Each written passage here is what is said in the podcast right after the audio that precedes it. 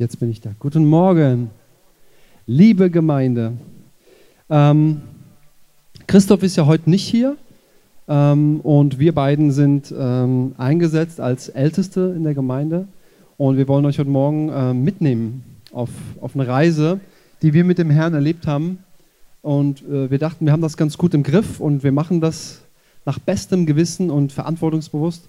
Und dann hat auf dieser Reise der Herr uns äh, so ganz sanft, aber ganz schön und auch richtig mit viel Kraft auf seine Reise mitgenommen. Also das war dann für mich nicht mehr meine, sondern das war meine seine Reise und Marks seine Reise und Miris seine Reise und Dunjas und Christophs seine Reise. Und deswegen ähm, wollen wir heute Morgen euch äh, deine, seine Reise etwas näher bringen, wie wir das erlebt haben. Und ich möchte es ganz kurz noch äh, aber segnen, Herr, was wir sprechen, das sind Schallwellen, die kommen an die Ohren, aber das äh, hätte keine Kraft. Und ich möchte, dass die, die Wellen, die von uns kommen, dass du dich draufsetzt, Herr, einfach mit, mit den Wellen des Heiligen Geistes, Herr, das, was aus uns rauskommt, was du uns gegeben hast für heute, dass es Wellen sind, die in die Herzen gehen, die den Geist lebendig machen und die etwas Neues machen. Und heute Morgen ist ein Morgen, wo etwas freigebrochen wird, etwas Neues und es ist der Anfang eines neuen Prozesses und es ist auch der Anfang eines Kulturwandels, zu dem der Herr uns als Gemeinde ruft und keiner in diesem Haus, der heute hier ist und auch keiner, der zukünftig in diesem Gottesdienst sein wird oder Teil der Gemeinde sein wird, ist einfach nur Beisitzer, sondern wir sind alle Protagonisten in dem Plan, den Gott gemacht hat für unser Land. Und von hier wird wirklich Erweckung ausgehen und wir werden den Himmel erleben. Und ich danke dafür, Herr, dass du heute einen weiteren Schritt machst auf dieser Reise. Amen. Amen. Danke, Oliver. Ähm, es ist ein Experiment. Das haben wir noch nie gemacht. Es ist eine Ältestenpredigt. Ich möchte sagen, es ist eine Herzenspredigt. Und ähm, ja, es ist nicht so leicht, zusammen zu predigen. Und ich bitte um Nachsicht, um Gnade. Aber ich erwarte wirklich, dass Gott etwas zu uns spricht. Wie Oliver sagt, Gott hat uns auf eine Reise genommen und wir wollen von Herzen davon was weitergeben einfach. Und ich lade euch ein, lasst euch damit drauf ein. Genau. Ich habe letzten Sonntag gepredigt und habe meine Predigt oder die Predigt mit dem Titel überschrieben Rethink oder Reset. Von Set, von Englisch setzen, wieder neu setzen. Dass Gott unser Sinn neu setzen will, dass er neue Gedanken uns geben will. Und ich habe quasi diese Stelle aus Matthäus 18 gehabt, wo die Jünger gefragt haben, Herr, wer ist der Größte im Reich der Himmel? Und wo Jesus geantwortet hat, schaut mal, wenn ihr nicht werdet wie ein Kind, kommt ihr da nicht hinein. Und das sind so die, die drei Hauptpunkte, die wir letztes Mal hatten, wo wir zusammen herausgearbeitet haben, dass wir gerade in Deutschland einen ähm, einen hohen Wert haben, Dinge korrekt und gut zu machen. Und das ist, das ist gut, das ist richtig. Aber wir haben auch gesehen, dass, dass gerade im Bereich geistlichen Wandel mit Gott, also dass wir in unserem Leben mit Gott, dass uns das oft im Weg stehen kann. Dinge alles von vornherein richtig machen zu wollen. Und eben diese Aussage, wenn wir nicht werden wie ein Kind, dann kommen wir nicht hinein in das Reich der Himmel, hat Jesus gesagt. Der zweite Punkt, den wir angeschaut haben, war dieses Reset. Römer 10, Vers 2. Werdet verwandelt durch die Erneuerung eures Sinnes. Ähm, da heißt es sogar, euer ganzes Wesen wird verwandelt. Also unser Wesen wird dadurch neu geprägt, indem der Heilige Geist, wenn wir es zulassen, dass er unser Denksinn, unser Herz neu prägen kann. Und wir haben gesehen, der dritte Punkt, der Schlüssel dazu ist, dass, dass wir Gott kennen. Wir haben gesehen, die Beziehung mit Gott, diese Abhängigkeit, die geht vor dem, alles richtig zu machen. Dieser Wert, von Gott abhängig zu sein, die Beziehung mit ihm zu haben, geht vor diese alle anderen Sachen, alles richtig zu machen. Und ähm, das Vertrauen zu Gott kann ich nur haben, oder ich habe das Vertrauen zu Gott, wenn ich ihn kennenlerne, wie wir heute gesungen haben, du bist gut wenn ich das erlebe, wenn mein Herz darin gesättigt ist, Gott ist gut, dann habe ich ein Bild, dann habe ich einen, einen Grundsatz, einen Glaubensgrundsatz in meinem Herzen. Ich weiß, Gott ist gut. Und aus diesem Wissen, Gott ist gut, kann ich Neues erwarten. Und das ist wirklich der Schlüssel, dass wir ähm, Gott da drin neue leben.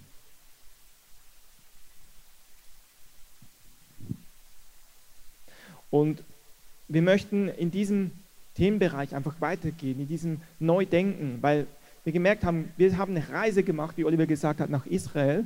Wir wollten da unsere Pflicht erfüllen als Älteste und als Gemeindeleitung Dinge zu bereden und Gott hat uns auf seine Reise genommen. Deswegen meine, seine Reise oder deine, seine Reise. Gott hat uns auf eine Reise genommen und wir haben eigentlich darüber nachgedacht in Israel, ja, was heißt eigentlich dieser Segen? Wir haben gemerkt, wir brauchen Segen, wir brauchen Berührung von Gott. Voller Segen. Und es gibt diese Stelle, die kennt ihr bestimmt in 5. Mose 28, wo Gott durch Mose zum Volk spricht und ihnen sagt, nun wählt, wollt ihr Segen oder wollt ihr Fluch? Also er sagt, ihr dürft, ihr dürft es aussuchen, ihr könnt wählen. Und dann erklärt er, was der Segen und auch was der Fluch bedeutet. Wir wollen nicht so gerne den Fluch anschauen, der ist nicht so schön, wir wollen den Segen anschauen. Was will Gott tun? Wie will er uns segnen? Und ich möchte mit uns da hineingehen in diesen, ähm, in diesen Segen. Vers 2 heißt es, und alle diese Segnungen werden über dich kommen und dich erreichen. Alle diese folgenden Segnungen, die wir jetzt anschauen, werden über dich kommen und dich erreichen. Spricht Gott zum Volk, er lädt sie an und sagt, wählt den Segen, dann werden alle diese Segnungen kommen. Und was sind es für Segnungen? Da ist alles drin. Das heißt, alles, was du tust, gelingst. Wir lesen davon, wie, ähm, wie Gott sagt, Gesegnet wirst du sein in der Stadt und gesegnet wirst du sein auf dem Feld. Gesegnet wird sein die Frucht deines Leibes. Das ist der nächste Punkt. Segen über deine Kinder, Frucht deines Leibes. Gesegnet wird die Frucht deines Landes sein, also meine Arbeit. Damals waren es vor allem Landwirte. Heute ist es mein Business, mein, mein Job, was ich mache. Gesegnet wirst du sein, gesegnet wird die sein die Frucht deines Viehs, also auch Tiere. Das spricht von Gesundheit, von Wohlergehen. Dann lesen wir, gesegnet wird sein dein Korb oder dein Backtrog. Oliver hat, das ist ein kleines Detail, als wir das so gelesen haben, irgendwie hat er dann nicht gelesen Korb, sondern Konto. Das sieht fast ähnlich aus, aber das ist wirklich, eine, Gott spricht manchmal auch so, gesegnet wird sein dein Konto, dein Konto wird voll sein. Und ich habe nicht über Konto nachgedacht in dem Moment. Gesegnet wird sein, nehmt es für euch, dein Konto, Versorgung. Also Gott verheißt uns Versorgung. Gesegnet wirst du sein, also Sieg über die Feinde. Die Feinde sind besiegt. Gott gibt Schutz. Und auch Bestätigung, Identität. Wir lesen im Vers 13, der Herr wird dich zum Haupt setzen, nicht zum Schwanz. Oder Vers 9, der Herr wird dich als heiliges Volk für sich bestätigen. Also Identität auch. Gott gibt uns Identität. All das ist dieser Segen, den Gott uns verheißen hat. Und man kann es eigentlich zusammenfassen, es ist volles Leben. Das, was Gott uns gibt, das, was er uns verheißt, ist wirklich Leben in Fülle. Ist es gut? Wer will diesen Segen? Segen, Leben in Fülle. Die meisten wollen es. Nochmal, wer möchte diesen Segen haben? Ich glaube alle, oder? Gesegnet, wirklich ab ohne Ende, gesegnet, gesegnet, gesegnet. Und das, das beschreibt ja so, ähm, ich habe mal so im, im, Kino war so eine Werbung von, von einem Sprudelhersteller, der Name ist egal, und da hieß es volle Pulle Leben. Und irgendwie dachte ich mir so, total bescheuert, eine Werbung zu machen, die heißt volle Pulle Leben für einen Sprudel. Also wer, das ist doch nicht volle Pulle Leben. Und es kam mir so automatisch aus mir raus, Jesus, das ist volle Pulle Leben, aber es ist voll die falsche Werbung. Also die Bilder dazu haben überhaupt nicht gestimmt. Ähm, und bei, diesem, bei, diesem, äh, bei dieser Beschreibung des vollen Lebens, dieses ganzen Segens in Mose, hat Mark jetzt bei Vers 2 angefangen. Und ich habe immer noch bis auf den heutigen Tag ein Problem, weil ich fange das ja bei Vers 1 an zu lesen. Und in Vers 1 steht, es wird dir geschehen, wenn du der Stimme des Herrn, deines Gottes, wirklich gehorst. Wenn. Und darauf achtest, all seine Gebote zu tun, die ich dir heute gebiete. Dann wird der Herr dein Gott als höchstes über alle Völker setzen. Und ich habe immer dieses Problem gehabt, dass ich dachte, ich halte ja nicht wirklich alle Gebote, das schaffe ich ja nicht. Und immer seiner Stimme zu gehorchen, das weiß ich gar nicht, ob ich immer seiner Stimme gehorche. Ganz ehrlich, ich habe echt ein Problem gehabt. Und habt, kennt ihr diese Stelle, diese Bibelstelle? Ja? Und wer spürt diese Limitierung von dem ersten Vers? Das ist irgendwie, irgendwie ist das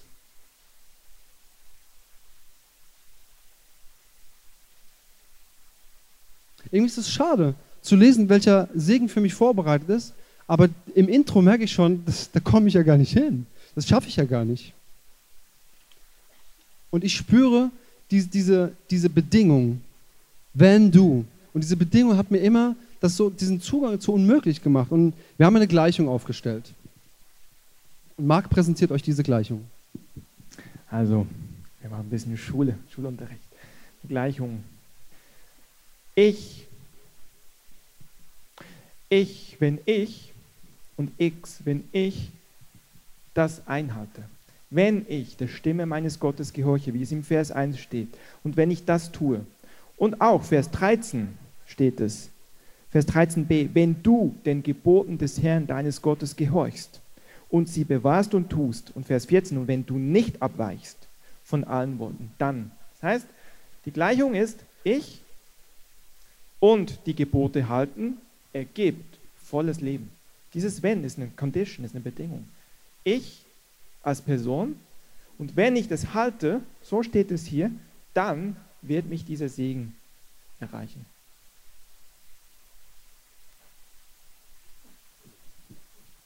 Und das ist auch der Maßstab der Welt. Ob du es auf Arbeit hast, in der Schule, im Schulsystem, in der Uni, was auch nicht schlecht ist, aber man hat eigentlich immer, also ich habe zumindest in meinem Leben schon als Kind das Gefühl gehabt, wenn ich das alles richtig mache, dann habe ich auch die Gunst und dann habe ich auch die, ähm, dann stehe ich gut, dann habe ich Wohlgefallen bei denen, die mir das auftragen. Und dieses System, das macht so Sinn für uns, weil wir darin einfach groß geworden sind und weil alles hier auf dieser Welt so läuft. Ähm, und es macht so Sinn für uns, dass man denkt, ja, ist klar, genau, so läuft es. Wenn ich das einhalte, auch wenn wir im Kopf wissen, Jesus ist ja für uns gestorben, der hat das ja getragen für mich, bleibt trotzdem dieser Rest, wo man immer noch denkt, also zumindest ist es bei mir so, bei euch wahrscheinlich nicht, aber bei mir ist es so, das möchte ich heute einfach mal so äh, ganz ehrlich vor euch bekennen. Ähm, ich habe immer diese Limitierung, die ich spüre, und das entspricht wirklich auch der Prägung der Erziehung, die wir haben. Ähm, und weil uns das so völlig klar scheint, kommen wir manchmal gar nicht so dahinter. Und ich habe mich so lange gefragt, wenn doch die ganzen Segnungen, die Gott mir verspricht, für mich vorbereitet sind, wo bleiben die denn? Also warum sehe ich die denn nicht in meinem Leben? Und Gott hat diese Reise ja nicht erst jetzt angefangen, sondern diese Reise geht bei mir schon viele Jahre. Ähm, und ich bin so froh, dass Gott mich auf diese Reise hat nicht irgendwie runterfallen lassen oder komplett frustriert sein lassen, sondern ich bleibe da immer dran und versuche immer mehr das zu bekommen, was da eigentlich dran ist. Und nun sind wir aber nicht mehr im alten Bund. Das stand im alten Bund. Ich plus X, also die Gesetze zu halten, das ergibt volles Leben. Das ist der alte Bund. Und im neuen Bund gibt es eine andere Gleichung, die Marc euch präsentiert. Die Gleichung, die stimmt. Die ist nicht hinfällig. Die Gleichung ist, Segen ist da, wo das Gesetz erfüllt ist. Im neuen Bund ist die Gleichung immer noch gültig. Aber das X wird ersetzt durch das Kreuz ich und das Kreuz, weil es heißt, Jesus spricht von sich, ich bin nicht gekommen, das Gesetz aufzulösen. Jesus hat das Gesetz, er hat gesagt, nicht mal ein Jota, nicht das kleinste im Hebräischen sind diese kleinen Apostrophs und diese Jotas, die die Sprache mitbestimmen. Nicht mal, auf deutsche Betragung, nicht mal ein Komma oder ein Doppelpunkt, ein Punkt, nichts davon wird vergehen. Das Gesetz ist gut und heilig. Das gilt. Das ist gesetzt. Jesus hat gesagt, ich bin nicht gekommen aufzulösen, sondern zu erfüllen. Jesus hat das Gesetz von A bis Z vollkommen erfüllt. Er ist der einzige Mann, der einzige Mensch und er wurde Mensch. Er ist als Mensch auf diese Welt gekommen und er hat als Mensch das Gesetz erfüllt. Sprich, Jesus hat Zugriff auf diese Segnungen. Ihm gehören diese Segnungen. Er hat es erfüllt. Und jetzt komme ich ins Spiel. Ich schaffe es nicht, das volle Leben zu haben, aber Jesus hat es. Versteht ihr? Und Römer 6, ich habe es jetzt nicht notiert, aber Römer 6, 3 bis 5, lest es mal zu Hause nach. Da spricht Paulus von dieser Taufe. Taufe ist ein, ein Sichtbarmachen von meinem Glauben an Jesus. Da heißt es, wenn ich mit Christus begraben bin in den Tod, also wenn ich sage, Jesus, ich gebe dir mein Leben, und Jesus mein Leben anvertraue, dann ist der nächste Schritt, dass ich sage, okay, ich mache das sichtbar als Zeugnis, ich lasse mich taufen. Taufe ist nichts anderes als ein Bezeugen an die Öffentlichkeit. Ich gehöre zu Jesus, ich lebe nicht mehr. Das heißt, ich unterschreibe meinen Totenschein damit. Ich lebe nicht mehr. Paulus sagt, nicht mehr lebe ich, sondern Christus lebt in mir. Das ist das, was die Taufe macht. Also, Übrigens, wenn ihr noch nicht getauft seid, es gibt bald wieder eine Möglichkeit, meldet euch an ansprechbar. Es ist wirklich, es gehört einfach dazu. Ähm, ich unterschreibe, ich bin gestorben, ich lebe nicht mehr.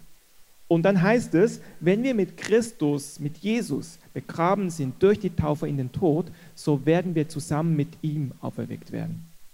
Mit anderen Worten, ähm, fällt ein Gleiches ein, das ist vielleicht ein bisschen makaber, ich sage es trotzdem. Angenommen, Jesus, vergib mir das, aber als Bild. Angenommen, Jesus ist der Sarg und ich werde da hineingelegt. Wenn der Sarg begraben wird, dann bin ich auch begraben. Versteht ihr? Vielleicht ein bisschen blödes. Also sagen wir, Jesus ist ein Gefäß. Jesus ist ein, Jesus ist, ja, er ist ein Gefäß und ich bin drin. Oder ein Paket. Wenn du ein Paket hast und du verschickst es, alles, was ins Paket eingepackt wird, wird mitgeschickt. Oder wenn ich ein Buch nehme und ein Blatt reinlege und ich lege das Buch dahin, dann ist das Blatt auch da. Das heißt, wenn ich in Jesus bin, wenn ich mein Leben ihm gegeben habe, bin ich in ihm drin, dann hat Jesus es erfüllt. Und dann bin es nicht mehr ich. Das heißt, wenn Jesus das erfüllt hat, das ganze Gesetz, das steht in Matthäus 5,17 übrigens, das ganze Gesetz ist erfüllt in Jesus. Ich bin nicht gekommen, aufzulösen, sondern zu erfüllen. Und Paulus ist, ist derjenige, der das von Gott so, diese Offenbarung sehr, sehr stark bekommen hat und das wirklich mit seinem ganzen Herzen gepredigt hat. Und er schreibt an die Galater, Galater 3, 1 bis 5, da schreibt er, O ihr unverständigen Galater, wer hat euch bezaubert? Seid ihr so unverständig? Ihr habt im Geist angefangen, ihr habt es kapiert, ihr habt es gespürt und geschmeckt. Gott ist gut und Gott schenkt euch alles. Und jetzt wollt ihr plötzlich aus eigener Kraft das fertig machen? Er schreibt, wer hat euch bezaubert? Also wirklich, das, die Gleichung im Neuen ist ich und eben nicht mehr ich. Ich und Jesus. Also, das ist das volle Leben. In Jesus haben wir Anteil an dieses volle Leben. Und um es nochmal ganz genau äh, grafisch nochmal euch zu zeigen, wir sehen links den alten Bund und rechts den neuen Bund. Und dieses, diese, diese Unbekannte, die ausgefüllt wird, im alten Bund ist es einfach so gewesen, du musstest das selbst verdienen, du musstest es selbst tun, du warst Diener des Wortes, du musstest diesem Gesetz folgen und du musstest es machen. Im neuen Bund ist es so, du kriegst dieses volle Leben und es ist eigentlich völlig unverschämt. Und weil es so unverdient ist. Also du, du nimmst was mit, wo andere sich abmühen und ihr Leben geben und jeden Tag versuchen, alles nach bestem Gewissen und, und nach besten Regeln zu erfüllen. Und du nimmst es einfach mit. Kriegst es einfach geschenkt. Das ist in der Gegenüberstellung völlig unverschämt. Und das ist auch oft ein Problem für uns. Ich würde sogar sagen, das ist das zentrale Problem. Da knirscht es. Weil man ganz oft denkt, das ist ja total unverschämt. Ja, genau. Es ist total unverschämt und total unverdient. Und wer mich kennt, weiß, dass ich die Sprache liebe und dass ich Sprachspiele liebe. Und als wir das vorbereitet haben, ist mir gekommen, ähm, ich hoffe, ihr findet es auch witzig. Unverdient, da steckt drin, es ist kein Dienen möglich. Und unverschämt, da steckt drin, es ist kein Schämen nötig. Du brauchst dich nicht mehr zu schämen, wenn du was kriegst, was du gar nicht mehr gemacht hast. Ja, sie finden es auch gut. Woo! Ja, ich fand es auch super. Genau, ich möchte euch ein Zeugnis erzählen. Das ist so ähm, für mich der zentrale Ausschlagpunkt gewesen. Das ist so nicht ein Punkt in meinem Leben und doch ist er es, aber es ist ein Teil von einer Reise und er hängt zusammen mit dem, was wir in Israel als Leitungsteam erlebt haben und es hängt mit dem zusammen, was wir vor Gott gelegt haben, was wir gesucht haben, was wir wollten, wo wir gesagt haben, das suchen wir eigentlich und was, wie Gott es beantwortet hat und jetzt einfach, wo wir zurück sind, das gar nicht aufhört, sondern Gott das wirklich treu weiterführt. Und wir haben uns gleich ähm, am Dienstagmorgen zu einem Glory Prayer Team Meeting verabredet. Unverdient. Und es war herrlich. Und wir haben Gott angebetet, wir haben gesagt, du bist einfach gut.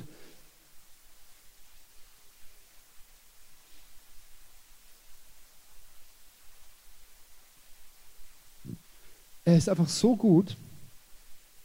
Und dann hat, hat Gott mir eine Offenbarung gegeben und es ist, ich weiß, es ist unmöglich, meine Offenbarung euch rüberzubringen, am wenigsten mit Worten, deswegen brauche ich wirklich einen Heiligen Geist, das erst übersetzt, dass es irgendjemand dort morgen greifen kann. Und ich habe gemerkt, ich versuche Christus Ich versuche Christus nachzufolgen mit allem, was ich bin. Und ich versuche so gut wie möglich alles zu tun, was Gott mir vorgelegt hat.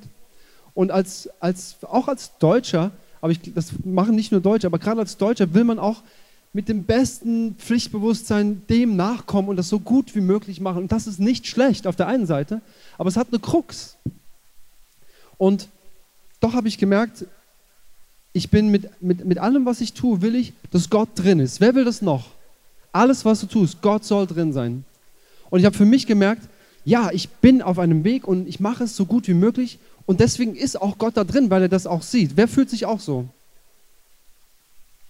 Ich fühle mich total so. Ich denke, ja, ich mache das so gut wie möglich und da ist Gott drin und er gibt mir Gunst und er gibt mir Segen.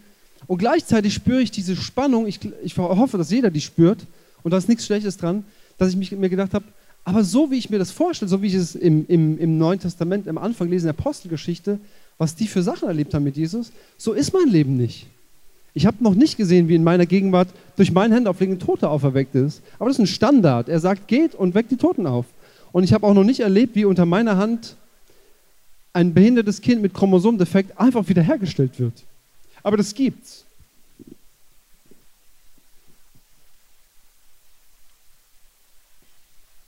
Und dann habe ich mir so mein Leben so, in einem Moment hat Gott mein Leben so gescannt und mir gezeigt, wie ich darüber denke. Und habe mir gedacht, meine Ehe läuft ganz okay. Ne, läuft doch ganz okay. Machen wir ganz gut. Und habe so gedacht, ja, ähm, ich bin ganz ehrlich zu euch. Läuft ganz okay, aber irgendwie denke ich, da gibt es aber viel, viel mehr. Aber erstmal ist okay. Und dann mit meinen Kindern so, die Beziehung zum Papa, das ist echt okay. Ist wirklich okay. Haben wir ganz gut gemacht. Und habe ich gesagt, ja, und das ist so, wenn wir das so gut wie möglich machen, war meine Gleichung, ja, dann ist Gott da auch drin. Und er ist auch drin. Und dann habe ich mir gedacht, so das mit dem Geschäft, das hat alles Gott so eingefädelt und uns auch gesegnet. Aber das machen wir ganz gut. Wir sind da echt ganz gute Verwalter. Und ja, können wir vielleicht noch besser machen an einer anderen Stelle, aber ich will das ja auch immer besser. Ich will ja auch pflichtbewusst wirklich das machen, dass du noch mehr reinkommen kannst in deine Hand über allem, was ich tue, halten kannst. Geht es noch jemand so? Also fühlt ihr das so? Macht ihr das so? Erlebt ihr euer Leben so mit Christ? Seid ihr so pflichtbewusst und geht dem nach und nehmt alles, was Gott euch vorlegt und sagt, ich versuche nach bestem Ermessen, nach bester Kraft pflichtbewusstes zu machen. Und auf der einen Seite ist das gut. Und das ist eine Tugend. Das wird weltweit geschätzt. In allen Geschäftsbeziehungen, dass die Deutschen so sind. Aber im Himmel ist das ganz anders. Der Fokus ist viel zu sehr auf mich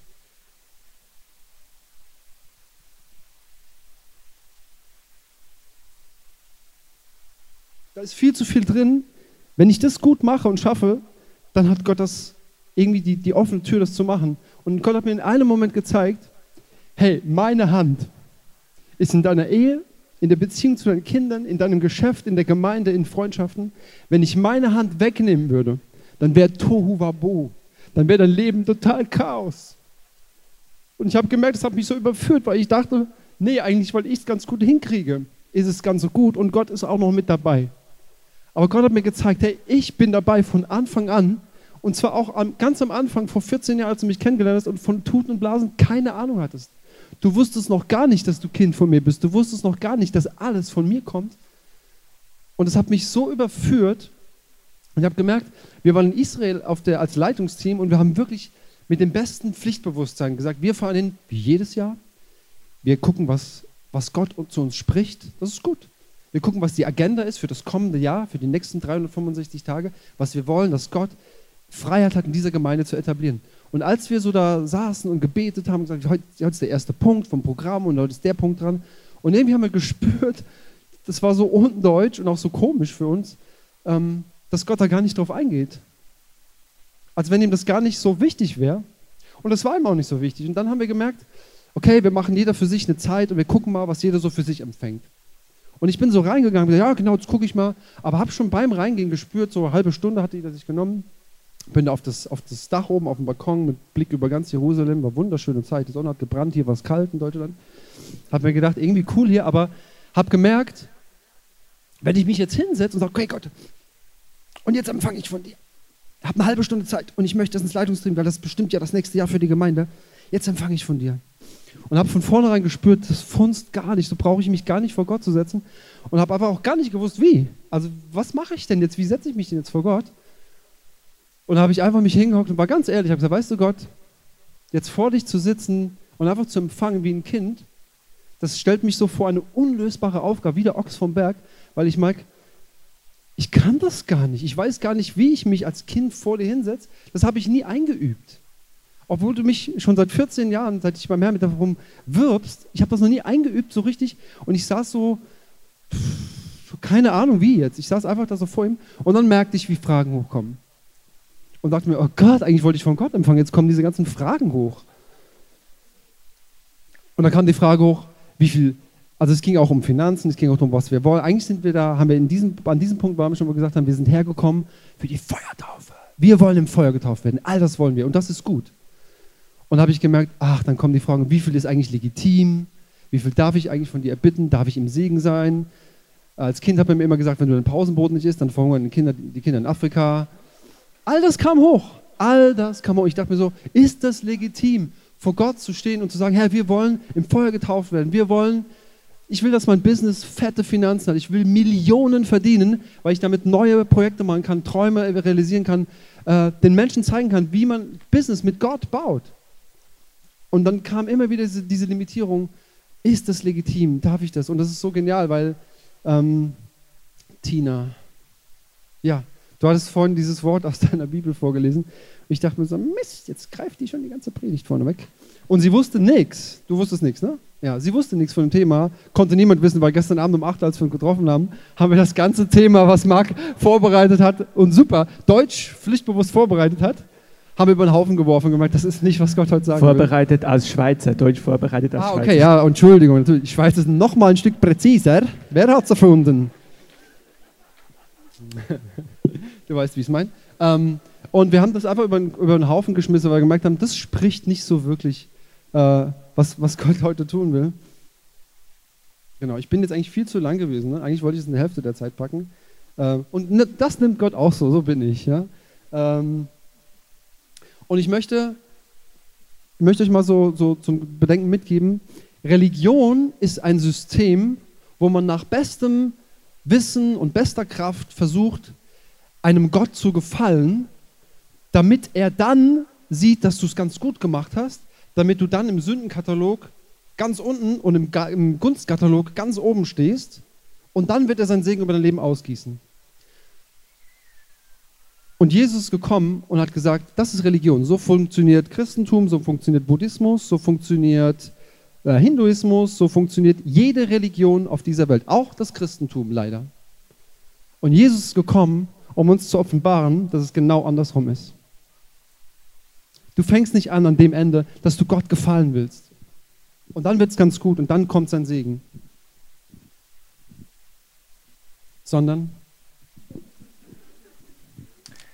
spürt ihr diese, spürt ihr diese Spannung da drin? Oder könnt ihr auch diesen, diesen Frust teilweise nachvollziehen? Ihr wollt wirklich das Beste tun. Also ich kenne es. Ich will für Gott alles geben. Ich will wirklich nach bestem Wissen und Gewissen mit allem, was ich bin, alles für Gott tun. Und so wie ich es erkenne aus dem Wort, nach bestem Wissen und Gewissen. Und dann gibt es Situationen in meinem Leben, wo Personen, die mir nahe stehen, spiegeln, dass ich völlig daneben bin. Kennt ihr diesen Frust? Wo wirklich alles, wirklich nach dem Besten in allen Bereichen und ihr merkt, ich schaffe das nicht. Ich kann das nicht. Und dann kommt dieser Frust Gott gegenüber, wo ihr merkt, ich habe völlig gefehlt. Ich habe völlig gefehlt. Meine Herzensmotivation, wo Gott die prüft, wo ich einfach merke, auf einmal merke, ich stehe völlig neben der Spur. Meine Herzensmotivation ist völlig nicht so, wie, wie ich es erkenne aus der Bibel. Diese Frust und eigentlich möchte ich doch das Gute tun. Wie Paulus sagt, das Gute, das ich tun will, tue ich nicht, sondern das, was ich nicht will. Das ist das, was. Spürt ihr diesen Frust? Spürt ihr das?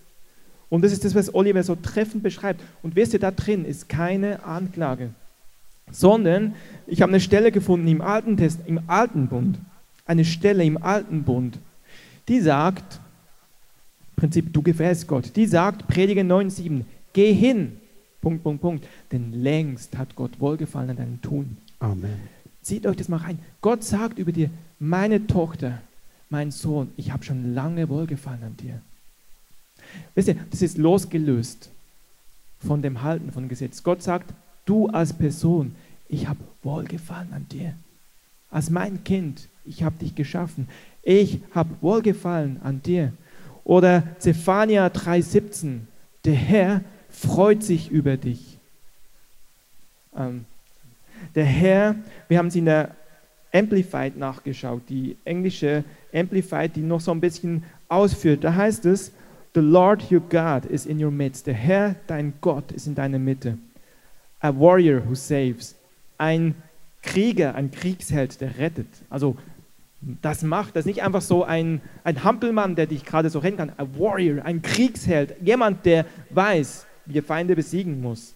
Der rettet. He will rejoice over you with joy. Er wird sich mit Freude über dich freuen. He will be quiet in his love und da sagt die Amplified, making no mention of your past sins. Er wird sich, er wird in seiner Liebe still sein. Das heißt, er wird deine Sünden, die du getan hast, mit keinem Wort erwähnen. Er, er spricht nicht über die Vergangenheit, sondern he will rejoice over you with shouts of joy. Er wird sich über dich freuen mit Jubelschall, mit Jubelrufen. Gott freut sich über dich. Er erwähnt nicht deine Vergangenheit. Er erwähnt nicht deine Sünde, er freut sich über dich. Und wisst ihr, das ist das Bild, das ist so, wie Oliver sagt, unverschämt. Das geht doch eigentlich gar nicht. Das ist so, ah, und so ist Gott. Gott ist viel er ist anders, als, als unser Herz fühlt. Und wisst ihr, wenn ich zurückkomme auf die Gleichung, ich plus x gleich Segen, wenn es heißt ich und ich hatte das Gesetz, und das ist ja gut gemeint, aber wenn ich da drin bin, dann fragt Gott, wo ist Gott ist eifersüchtig, dann fragt Gott, wo ist mein Teil? Dann hast du das Gesetz gehalten, wo ist mein Teil? Und Gott sagt, ich will euch helfen, das Gesetz zu erfüllen. Ich habe das Gesetz erfüllt. Gott ist eifersüchtig. Und wenn ich es selber verdiene, das sagt auch Paulus, wo ist denn der Ruhm? Also wenn, wenn ich es selber verdiene, dann ist es mein Ruhm. Aber es heißt auch, verflucht ist, wer auf die Kraft von Menschen vertraut. Also wenn ich auf mich selber vertraue, bin ich unter dem Fluch. Warum? Weil ich es nicht schaffe weil ich immer wieder da drin bin am Kämpfen und am Machen und ich schaffe es nicht. Aber der Herr sagt, hey, ich, ich habe es erfüllt. Willst du meine Gerechtigkeit annehmen? Ich spreche dich gerecht. Ich schenke dir meine komplette Gerechtigkeit. Und wisst ihr, wenn wir versuchen, das selber zu machen, dieser Status quo, das, was wir oft so fühlen, ja, ich, ich reiß mich jetzt zusammen, das ist das entspricht diesem Diener im Alten Testament. Diese eben nicht unverdiente Gnade, sondern verdient. Das kommt von Dienen. Das ist dieser Diener, wie es im Alten Testament ist, wir müssen dienen, aber wir schaffen es nicht. Und deswegen unverdient. Gott ist da und er hat längst wohlgefallen an uns. Er liebt uns und der Herr freut sich über uns. Und die Stelle, die Tina gesagt hat, bring die gerne nochmal rein. Die ist so Hammer. Ach nee, die, genau. Später, sorry. Die ist auch Hammer. Genau. Ähm, ich möchte nochmal einen Einschub machen. Äh, ich habe gerade gemerkt, eigentlich habe ich es voll verpatzt, weil äh, die Auflösung von dem, was, was ich da am Dienstagmorgen erlebt hatte, äh, mit meiner Geschichte als pflichtbewusst zu erfüllen, ähm, und die Auflösung, dass quasi Gott mir sagte, dass er seine Hand schon über mir drüber hat, die sollte eigentlich jetzt erst kommen. Da wollte ich eigentlich noch ein Stück auf die Folter spannen, aber das habe ich jetzt verpatzt. Ähm, ist aber gar nicht schlimm. Ähm, ich möchte diese, diese Bibelstelle in Psalm 63,4, da steht, deine Gnade ist besser als Leben. Und immer wenn ich die gelesen habe, habe ich mir so gedacht, voll der Quatsch. Also ich meine, seine Gnade ist gut, das ist schön, aber das ist ja nicht besser als mein Leben. Ich meine, das ist ja mein Leben. Und ich habe durch dieses Erlebnis gemerkt, mein Leben ist gut und kostbar und es hat Gott mir gegeben und Gott hat mich auf dieser Erde sein lassen, so wie jeden von euch. Gott hat jeden Einzelnen, der hier sitzt und jeden auf dieser Welt gewollt. Sonst wärst du nicht hier. Wenn du aber dein Leben unter diesem Fluch mit dem Alten Testament leben musst, dass du Gott versuchst zu gefallen und Gott, dass du versuchst, das zu erfüllen, damit du bei ihm gut stehst, das ist gar kein Leben. Nur mit seiner Gnade, mit der Offenbarung, dass du Kind bist und dir alles auf unverschämte und unverdiente Weise schenken lässt, nur dann ist das Leben wirklich so ein volles zartes Leben. Ich habe für mich gemerkt, dass ich an einem Punkt bin, wo, wo mein Leben ohne diese Gnade gar nicht mehr funzt. Also ich kann so ein Leben gar nicht mehr leben. Das macht mich, das macht mich total kaputt, wenn ich merke, ich muss ständig was tun, um zu gefallen. Und es ist so gut, dass Gott mich an diesen Punkt gebracht hat, weil ich gemerkt habe, so will ich gar nicht leben. Und dann hat es ganz neu für mich singen. Also äh, Gott hat mir diesen, diesen Vers, der kam mir einfach so in meinen Kopf, wo ich merkte, ja wirklich, deine Gnade ist besser als Leben. Das ist gar kein Battle, was ist jetzt besser, mein Leben oder die Gnade, sondern mein Leben ist nur gut, wenn seine Gnade drin ist. Wenn sie nicht drin ist, forget it. Wirklich, das ist, das ist jetzt schwarz-weiß, aber ich habe es gemerkt für mich, wenn seine Gnade nicht drin ist, dann möchte ich dieses Leben mit ihm überhaupt nicht leben. Das ist schrecklich. Wenn du ständig denkst, dass du jemand gefallen musst, wenn du ständig denkst, dass du etwas Gutes tun musst, damit du dann, damit dann was bei rausspringt, damit Segen auf deinem Leben ist. Und ich bin so froh, dass Jesus das rumdreht. Ähm, und jetzt wäre eigentlich Marc dran, das möchte ich aber jetzt machen. Ich nehme den Klicker, ich kann das auch.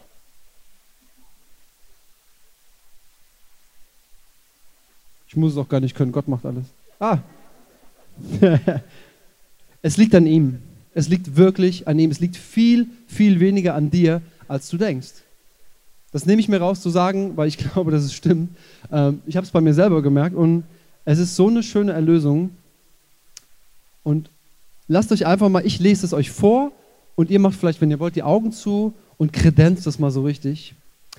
Er, vollende euch in allem Guten, damit ihr seinen Willen tut, indem er in uns schafft, was vor ihm wohlgefällig ist, durch Jesus Christus, dem die Herrlichkeit sei von Ewigkeit zu Ewigkeit. Ich lese dir das nochmal vor und ich setze jetzt du ein. Fühl dich wirklich angesprochen.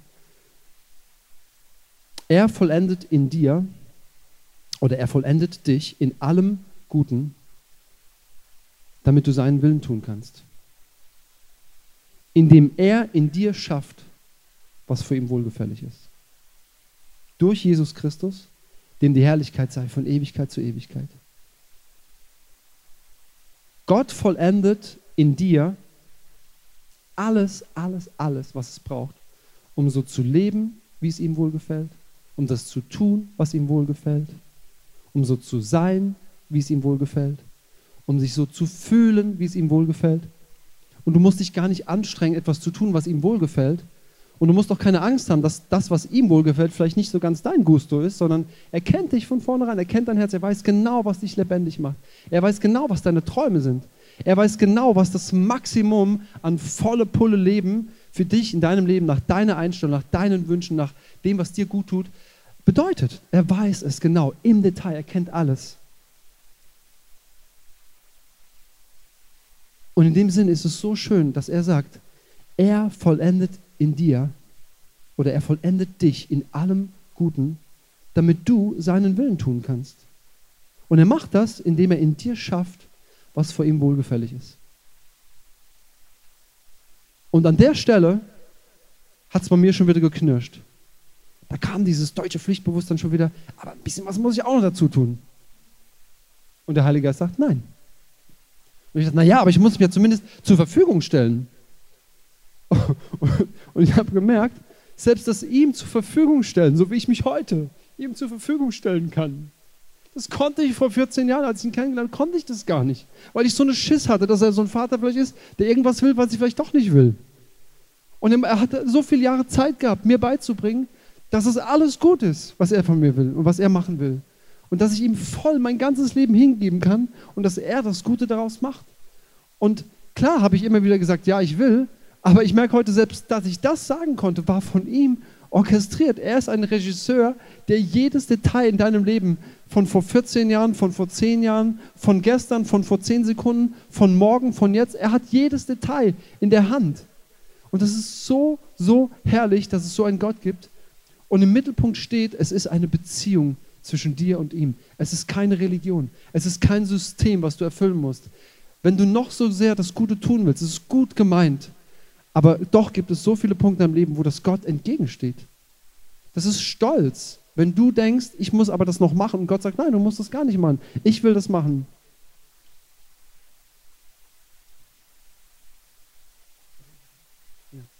Und Dasselbe war bei uns, als wir als Leitungsteam in Israel waren. Und lass, lass mich euch mal sagen, als Leitungsteam, das ist auch von Gott so schön geleitet. Wir fühlen uns als Leitungsteam überhaupt nicht so, als wenn wir es gecheckt hätten. Wir stehen hier oben und jetzt sagen wir euch mal, was ihr machen müsst.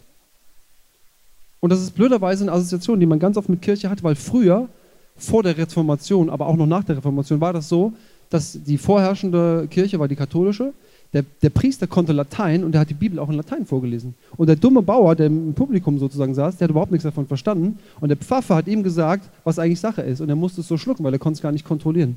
Was für eine Gnade, dass Luther die Eingebung hatte, ey, mach das Ding in Deutsch, damit jeder das lesen kann, damit jeder prüfen kann. Jeder. Auch der, der nicht Latein studiert hat. Und wir saßen da in Israel und wir haben so gedacht, hey, wenn das wirklich alles von Gott ist, wenn das alles umsonst empfangen ist und un so unverschämt sich anfühlt, dann können wir alles von dir bitten, und das ist das, was, was Tina auch schon zum Anfang vorgelesen hat, ähm, und das steht im 1. Johannes 3. Und dort steht, Geliebte, wenn das Herz dich nicht verurteilt, dann hast du Freimütigkeit zu Gott. Und was immer du bittest, da knirscht es bei mir schon. Weil ich denke, Ferrari? Villa, die Gabe Toten aufzuerwecken. Eine Million. Gebe ich einen Zehnten, 100.000? Voll cool. Ganz ehrlich, wo ist das Limit? Was immer du bittest und du empfängst es von ihm, weil wir seine Gebote halten, knirscht schon wieder bei mir, weil ich merke so, na gut, ich habe ja nicht alle Gebote gehalten. Und du musst in diese Gleichung wieder Christus reinnehmen. Er hat alles gehalten, er hat alles bezahlt. Du bist in dieser Stellung. Und da steht, und dass wir das vor ihm Wohlgefällige tun. Und da knirscht es bei mir schon wieder, weil ich merke, ich tue eigentlich gar nicht mit, von mir aus proaktiv, ich tue gar nicht das, was alles immer nur deinem Wohlgefallen entspricht. Und Gott sieht es ganz, ganz anders. Und an dieser Stelle haben wir gemerkt, das ist ein Freifahrtschein, das ist ein Blankoscheck, den Gott uns ausstellt. Und ich habe da in mir so ein bisschen Schiss bekommen, weil ich dachte, boah, kann man mir sowas überhaupt anvertrauen? Also bin ich überhaupt fähig, sowas zu verwalten? Und Gott weiß genau, wo du stehst. Er weiß genau, was jetzt passt und was noch nicht passt. Und doch hat er alles im Petto. Im Petto heißt, das ist alles schon vorbereitet, hinter der Bühne. Und der richtige Moment, den Gott kennt, wird er nutzen, um das zum, ins Sichtbare zu bringen. Und dennoch glaube ich, dass diese Frage ist, wo ist das Limit, die, die macht uns nicht frei. Das frei vor Gott, von Gott ähm, zu wollen, zu begehren. Und wie, aber auch ich habe mich in meinem Leben ganz oft gefragt, wo ist eigentlich die Limitierung? Warum kommt dies oder das nicht zustande oder ist noch nicht sichtbar?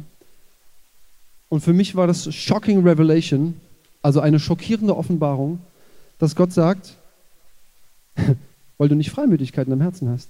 Und ich dachte so, nee, nee, nee, das muss ja bestimmt noch irgendwie, vielleicht willst du noch nicht, vielleicht bin ich noch nicht bereit, vielleicht kannst du mir das noch nicht zutrauen, vielleicht wird es im Chaos enden, vielleicht würde ich total arrogant und abgehoben werden. Und Gott sagt, nee, nee, weil du noch keine Freimütigkeit in deinem Herzen hast. Und ich dachte mir so, boah, das ist ja voll krass. Das ist das, was das Reich Gottes noch zurückhält, dass es hineinbricht in meinem Leben, in dem, was mich umgibt, in den Menschen, die mich kennen, die mir begegnen. Ich brauche mehr Freimütigkeit in meinem Herzen. Und Gott hat uns so gezeigt, hey, das ist der Punkt, an dem es hängt. Und er sagte gleich, ich habe gar kein Problem damit, dass noch so ist. Ich habe da gar kein Problem damit. Ich will einfach nur euer Einverständnis. Das ist okay, du darfst das bringen. Du darfst das bringen, dass wir Freimütigkeit im Herzen haben, alles zu bitten, und das ist zu groß für mich. Ich kann mir das nicht vorstellen. Alles. Alles, wenn es nicht dem Wort widerspricht. Alles. Und, und da habe ich schon gemerkt, das stößt sich so. Irgendwann habe ich mal gehört, irgend so ein bekannter Pastor in USA, der fährt einen Maserati und ein anderer, der hat zwölf Flugzeuge. Und mir hat so echt, habe ich gedacht, ist so unverschämt. Afrika verhungern die Kinder. Hat mein Papa mir schon gesagt, wenn ich mein Brot nicht aufesse. Ja? Und du merkst so, das knirscht. Das, ist, das kann man doch gar nicht erbitten. Und Gott sagt, doch, Ihr sollt das erbitten. Das ist für mich überhaupt kein Problem. Das ist überhaupt nicht mein Problem. Sondern ich möchte, dass er mir nicht widersteht mit dem, was ich tun will. Weil wir wollen Erweckung. Wir wollen, dass Tote auferstehen. Wir wollen, dass alte, gebrechliche Leute mit 85 Jahren wieder so jung sind wie mit 45. Das hat er bei Kaleb gemacht. Das steht im Wort. Ist überhaupt kein Problem. Ist gar kein Problem für ihn. Wenn jemand Angst hat, dass er einen Fleck auf der Haut hat, und es könnte Hautkrebs sein, und hat er was gelesen, dass das dann tiefer geht und dass es dann Krebs auslöst. Und diese Angst will Gott begegnen. Aber an erster Stelle steht für ihn die Beziehung. Er will diese Beziehung, dass du als Kind zu ihm kommst und einfach ganz ehrlich bist. So wie ich, ich will nicht, weil das jetzt, mein Beispiel ist nicht das Wichtigste, aber ich kann es an meinem Leben auch nochmal zeigen. Ich habe da in Israel gehockt und dachte so, ja, jetzt haben wir fünf Tage ausgesondert, jetzt empfangen wir von Gott. Und jetzt will ich das von dir empfangen und dieses Pflichtbewusstsein das auch erfüllen, da kommt gar nichts. Und diese Nebenschauplätze, die sind diese Fragen, die dir hochkommen, die sind Gott so wichtig. Die sind Gott so, so wichtig. Wir können schon mal die Musik einspielen, nicht zu laut, dass man uns noch hört. Wir können es auch zwei, dreimal wiederholen. Und das ist dieses, diese Botschaft, ich glaube, das ist das, was der Heilige Geist uns heute sagen will. Diese zwei Punkte. Ich gehe nochmal zurück auf diese Folie. Ähm, wo ist das Limit? Wenn unser Herz uns nicht verurteilt. Und auch diese Stelle aus Hebräer 13. Vielleicht schließt ihr mal eure Augen einfach und, und lasst es nochmal wirken. Er, er ist es. Er rüstet uns aus zu jedem guten Werk. Er macht es in uns, damit wir seinen Willen tun können. Er macht es, dass wir seinen Willen tun können, indem er in uns wirkt, was vor ihm wohlgefällig ist. Also vor ihm wohlgefällig und der Herr selber macht es. Und ihm sei die Ehre, Herr, dir alleine. Und Geliebte, wenn unser Herz uns nicht verurteilt, dann haben wir Freimütigkeit.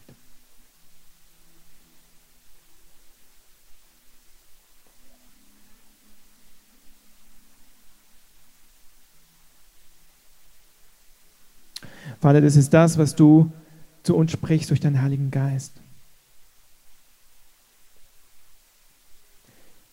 Das sprichst du zu uns heute Morgen. dass es ist unverschämt. Unverschämte Gnade. Mercy. Und Herr, da, wo wir das auch noch nicht annehmen können, wir brauchen uns nicht zu schämen. Da, wo wir noch in Leistung sind, da, wo wir noch versuchen, Dinge selber zu tun, wir müssen uns nicht schämen. Das ist das, was der Herr heute macht. Er nimmt uns unsere Scham weg, er wäscht sie ab. Herr, du wäscht diese Scham ab.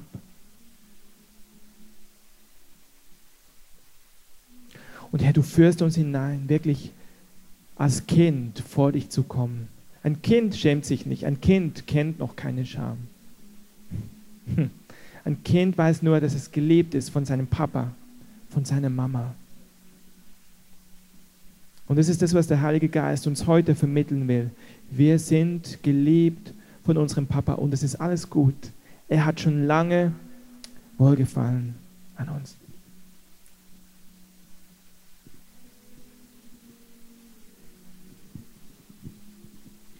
Es ist einfach wirklich ein heiliger Moment.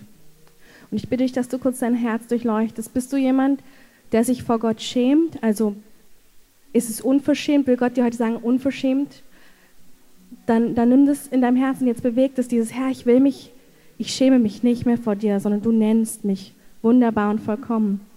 Oder bist du jemand, der merkt, es sieht ganz gut aus, komm, ich diene noch eine Runde mehr und ich diene einfach noch ein bisschen mehr. Dann bewege in deinem Herzen dieses unverdiente Gnade. Die Toten stehen erst auf, wenn er am Hebel ist und nicht du. Die Toten und alles, was Gott noch alles in seinem Petto hat, wird niemals unter, Diener, unter dem Diener hervorkommen, sondern unter dem Sohn, unter der Tochter. Und ich bitte dich, das einfach, es ist ein heiliger Moment, es ist eine Einladung, dein Herz zu durchleuchten. Eine Einladung, dem Evangelium heute näher zu kommen. Zu spüren, ob du dem Buchstaben noch dienst oder ob der Herr sagt, ich habe alles in dir gewirkt. Und umso mehr du das erkennst, umso mehr wird mein Wirken in dir sichtbar sein.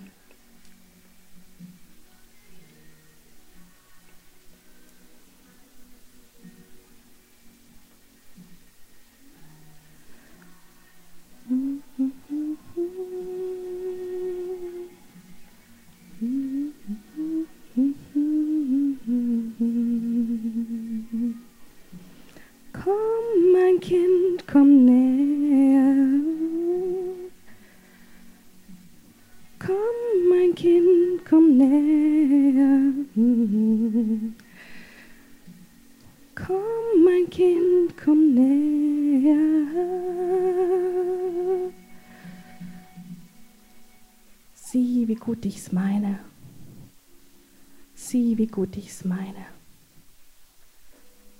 Sieh, dass die Scham in meinem Reich nichts verloren hat.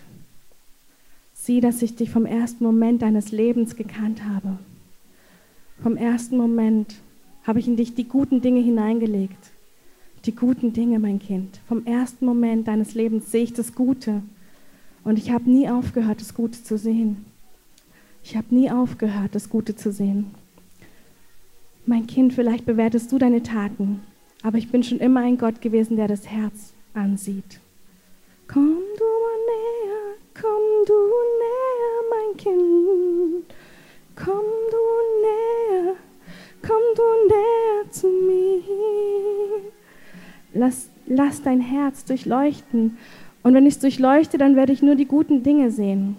Lass mich dein Herz durchleuchten.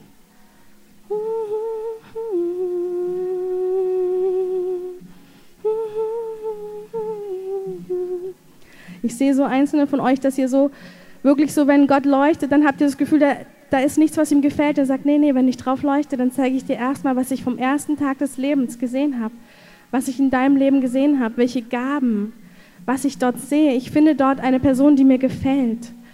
Ich finde eine Person die, die mir gefällt. Und alles, was den Tod verdient hat, das ist am Kreuz bezahlt.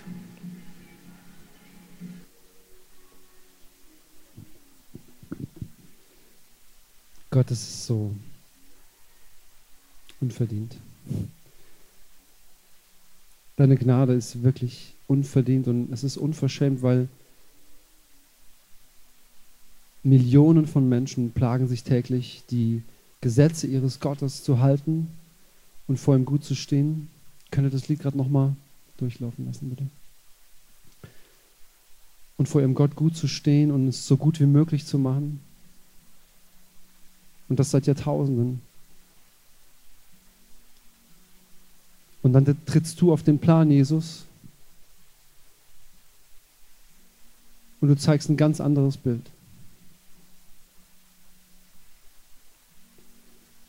Du zeigst uns, was es heißt, Kind zu sein von einem Vater.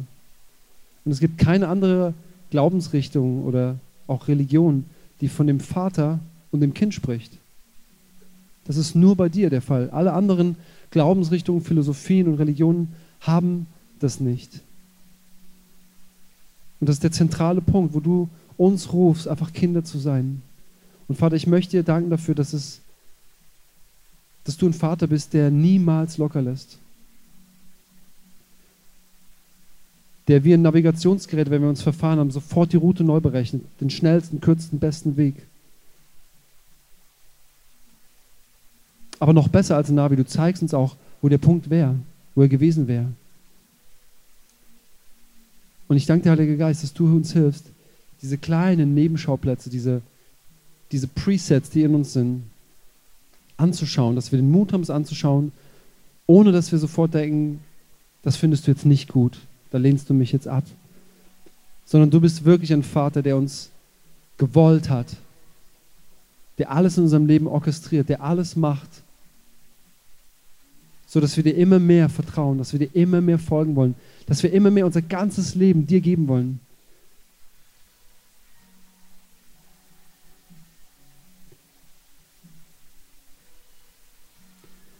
Und dieses Lied transportiert das einfach so gut, es berührt mich jedes Mal so sehr, weil es ist keine Angst zu finden in Gott. Es ist diese große Liebe. Und da ist null Verunsicherung bei dir, Gott, für die, die du ausgewählt hast.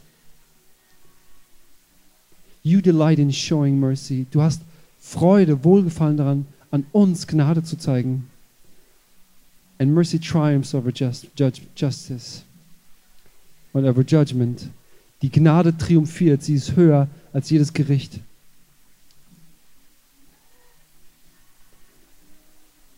Herr, ich danke dir für jeden Einzelnen, für jede Einzelne, die heute Morgen hier ist, dass du das in das Herz hineinlegst, dass du das offenbarst. Heiliger Geist, dass du aufschließt, dass du uns alle mitnimmst auf unsere, deine Reise, die so herrlich ist, die so gut ist, die uns immer zum Ziel führt und immer näher zum Ziel führt und die niemals loslässt und die uns immer mehr zeigt, es ist nicht verdienbar und wir brauchen uns bei keinem Punkt zu schämen.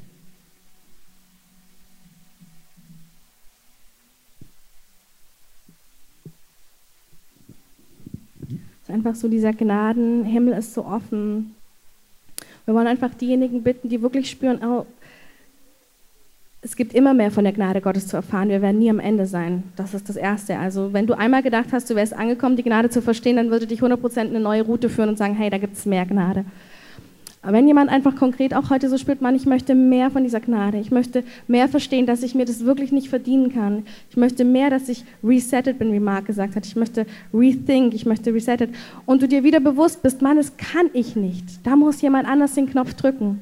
Wenn du das spürst, dann komm nach vorne. Wir wollen einfach euch segnen. Wir wollen wirklich dieses Reset mit, einfach mit ganz viel, ja, einfach mit Gott begleiten. Und wir wollen genauso sagen, wenn du aber spürst, dass das andere ist, dass du dich doch permanent irgendwie innerlich schlecht fühlst oder schämst und du merkst, da ist wie so eine Kette der Scham, die dich auch zurückhält, ihm zu begegnen mit Freimut. Wenn das das was ist, dann komm auch nach vorne. Wir wollen resetten, wir wollen resinken. Wir wollen das vor allem tun in dem Wissen, dass wir das gar nicht können, sondern dass der Herr etwas resetten kann, dass der Herr etwas zurückgeben kann, was, was einfach gestohlen ist. Aber Gott ist heute hier und einfach die, die spüren, ja, irgendwie bewegt mich alles und ich weiß auch nicht, ob ich nach vorne kommen will, dann guckt euch diesen Gnadenhimmel an, der da gerade im Hintergrund ist. Das haben Marc und Oliver wunderbar gemacht. Gebt mal einen Applaus, das ist echt toll. Man, der alleine spricht eigentlich schon, wie es runterregnen will. Versteht ihr? Das spricht davon, wie er runterregnen will. Das ist, Bild ist fantastisch. Also wenn ihr nur über darüber meditiert, werdet ihr auch was für euer Leben gewonnen haben. Aber geht einfach, kommt nach vorne. Wenn ihr spürt, ihr wollt so wirklich die Gnade des Herrn empfangen, resettet zu werden. Und sonst lasst euch von diesem Gnadenhimmel inspirieren. Und ich segne euch einfach noch, wenn Leute irgendwie nach unten gehen wollen, also weil ihr merkt, ihr habt wirklich von allem genug, dann geht runter, da gibt es noch Kaffee, Kuchen, da könnt ihr euch unterhalten. Und ansonsten, hier ist wirklich so eine heilige Atmosphäre, wo ihr je nachdem, was euer Herz bewegt, jetzt einfach vor den Herrn, der Herrn tretet und er resetten darf, er ähm, umbegleiten darf. Genau, und so segne ich euch in Jesu Namen mit einer Woche, wo Gottes Gut in eurem Herzen leuchtet, wo leuchtet, dass er vollkommen ist und dass es auf ihn ankommt. In Jesu Namen. Amen.